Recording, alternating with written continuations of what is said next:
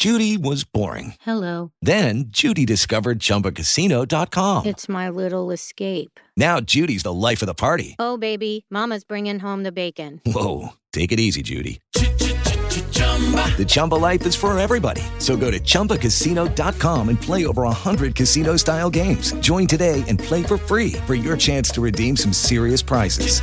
chumba ChumbaCasino.com. No purchase necessary. Void where prohibited by law. 18 plus terms and conditions apply. See website for details.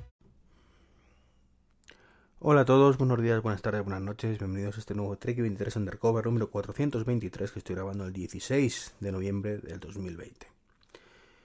Bueno, tras un fin de semana muy, poca, muy po podcastero, que no me sale la palabra, perdonar, donde tuvo lugar de forma virtual, eso sí, y forma, de forma bastante exitosa, todo se ha dicho, las JPO 2020, que se iban a celebrar inicialmente en Gijón, pero bueno, finalmente, pues por motivos sobradamente conocidos, creo que, no hace falta entrar en detalles, pues eh, se tuvieron que hacer de forma virtual, una versión un poquito reducida de las mismas, con charlas bastante interesantes. Y bueno, pues eh, ahí estuvimos, yo vi alguna charlita y sobre todo pues me tuve que centrar en, en lo que correspondía a la asociación podcast, que en este caso, bueno, pues era una asamblea extraordinaria el domingo día 15 por la mañana y la entrega de premios del domingo día 15 por la tarde.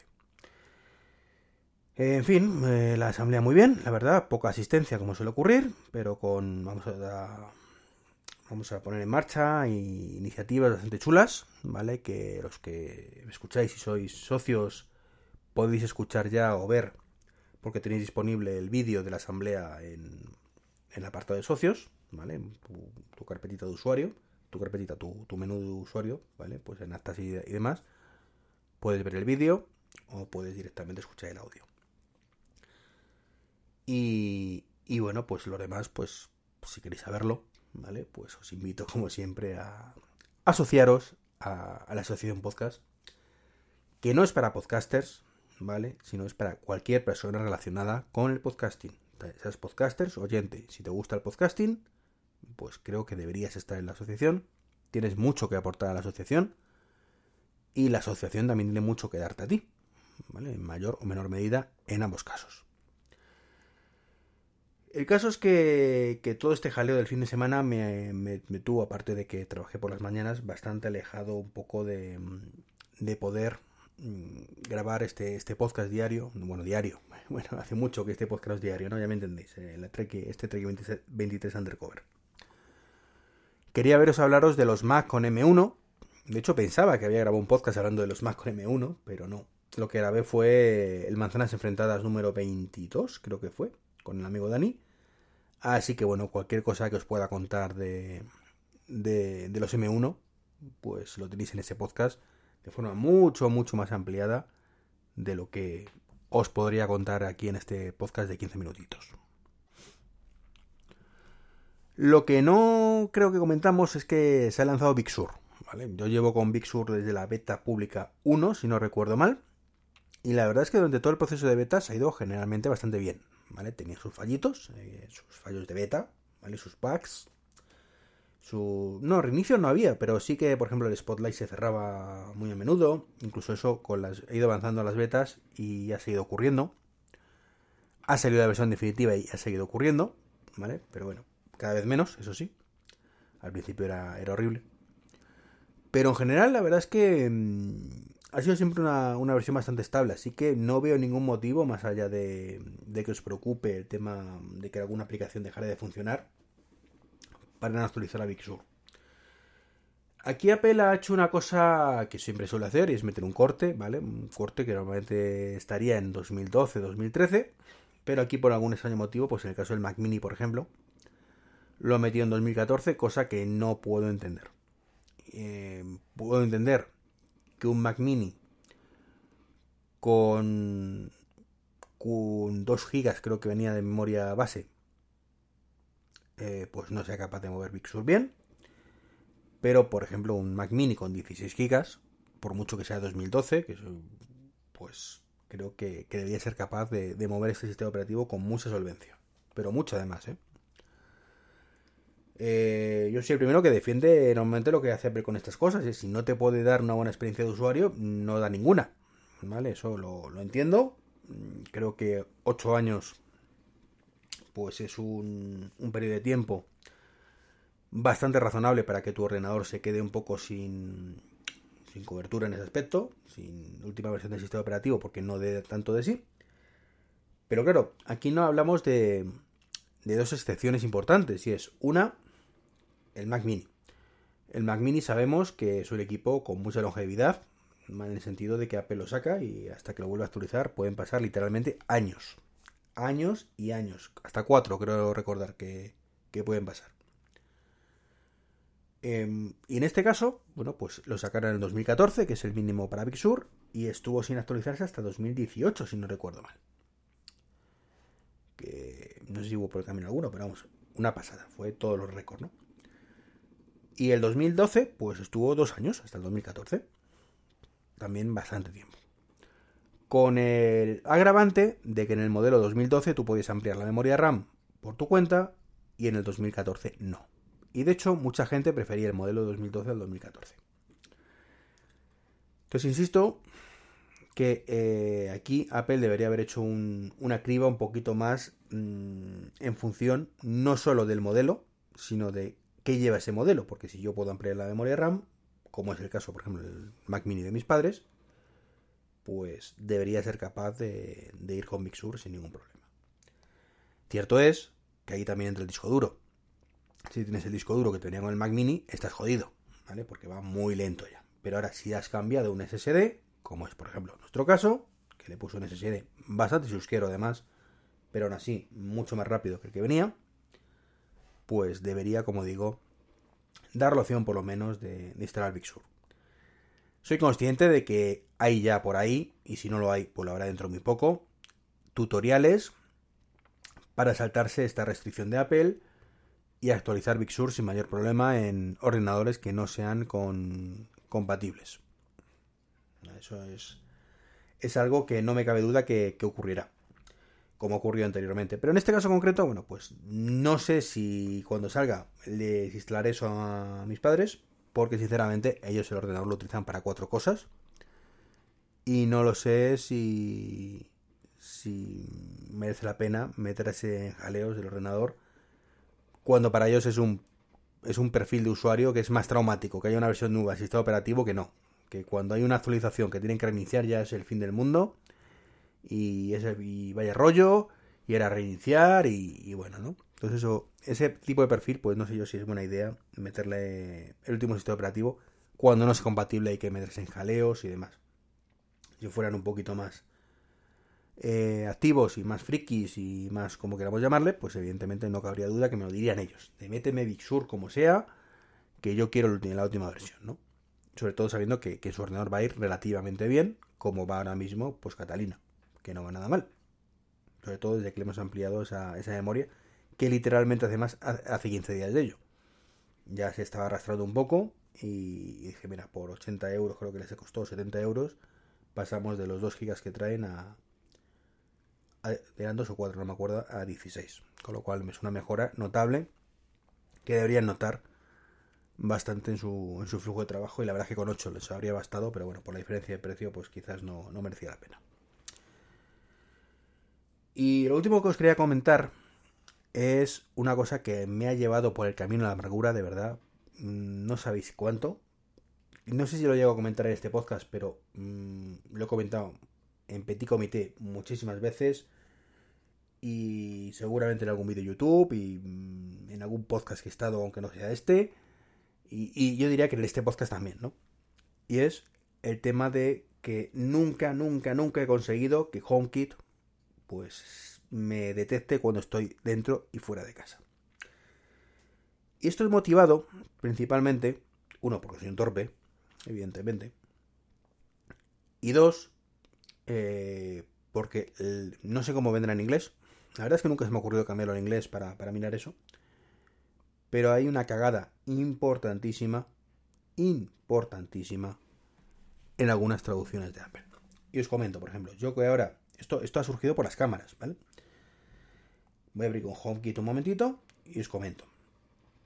cuando em, e, estamos en, las cámaras, ¿vale? Podemos decirle, las cámaras de seguridad, estas que tengo, la Xiaomi, por ejemplo, o la, o la cara, podéis verlo en los vídeos de YouTube en ambos casos. Pues en opciones de grabación, pues puedo elegir cuando estoy en casa y cuando estoy fuera de casa. Así, sin más. Cuando estoy fuera y cuando estoy en casa. Puedo decir que cuando estoy en casa, detecto simplemente actividad o no haga nada. Mientras que cuando estoy fuera de casa, pues me permita transmitir, es decir, ver yo lo que hay en casa y permitir grabaciones. También por privacidad y demás, pues a nadie le gusta que, las cámaras estén activas cuando, cuando estás en casa, ¿no?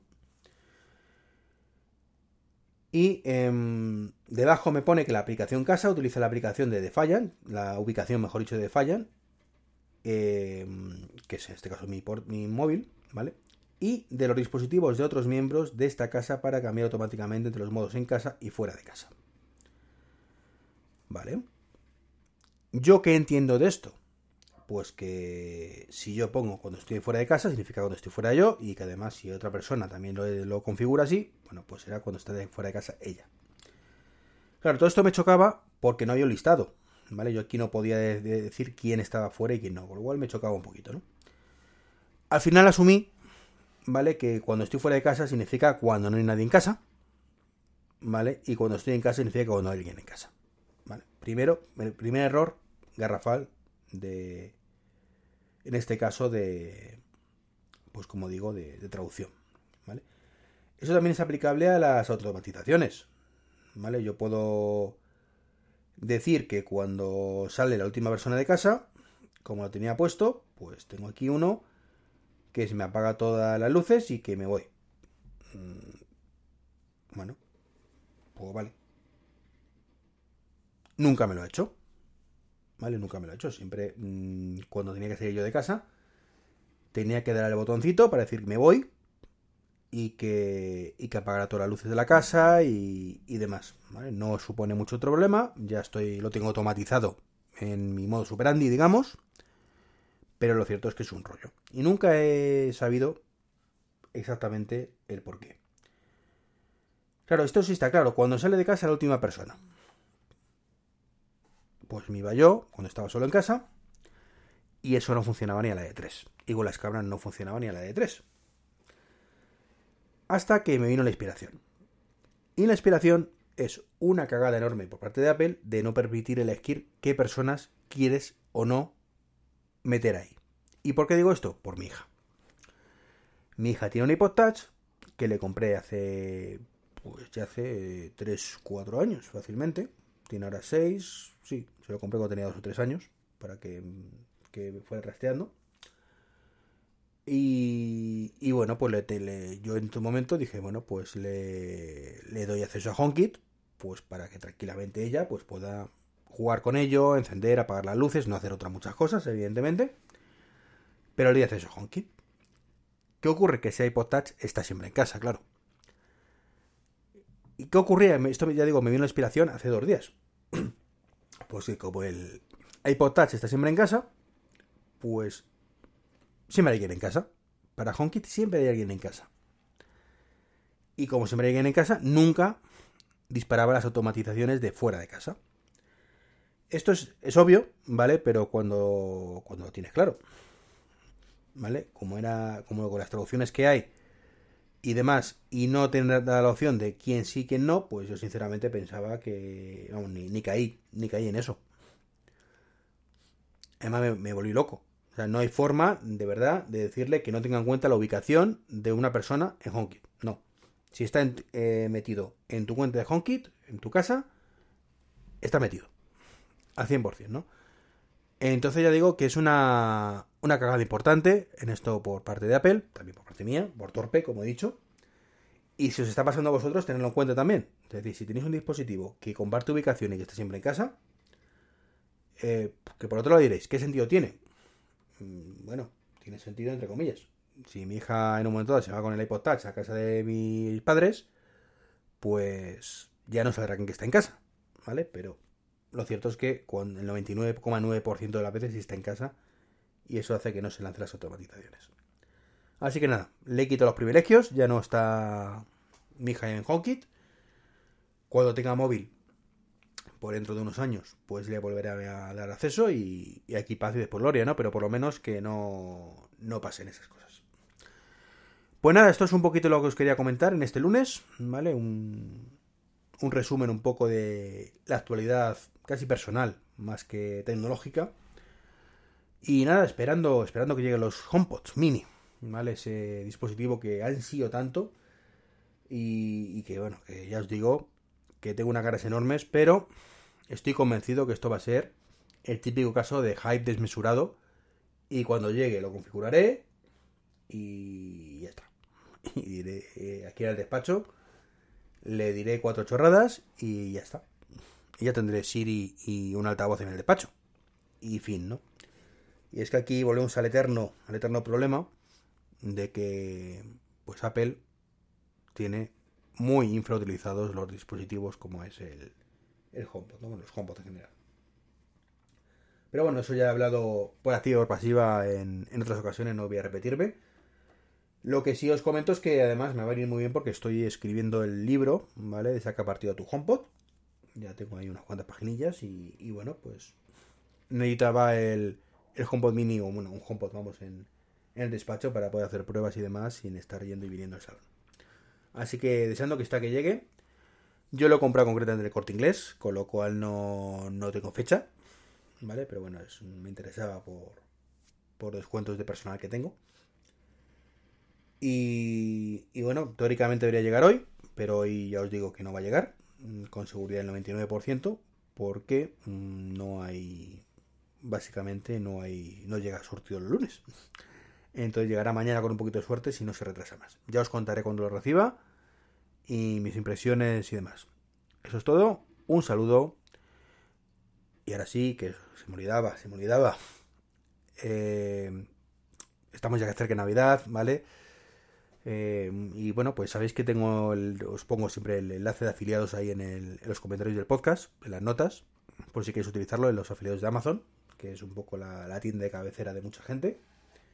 Entonces, bueno, pues si estáis pensando en pedir alguna cosa a los reyes y demás y que lo quieren que lo compren en Amazon, pues si os acordáis, pues utilizar ese enlace, ¿vale? Vosotros no supone nada más que, que hacer clic o copiar y pegar en, un momento dado.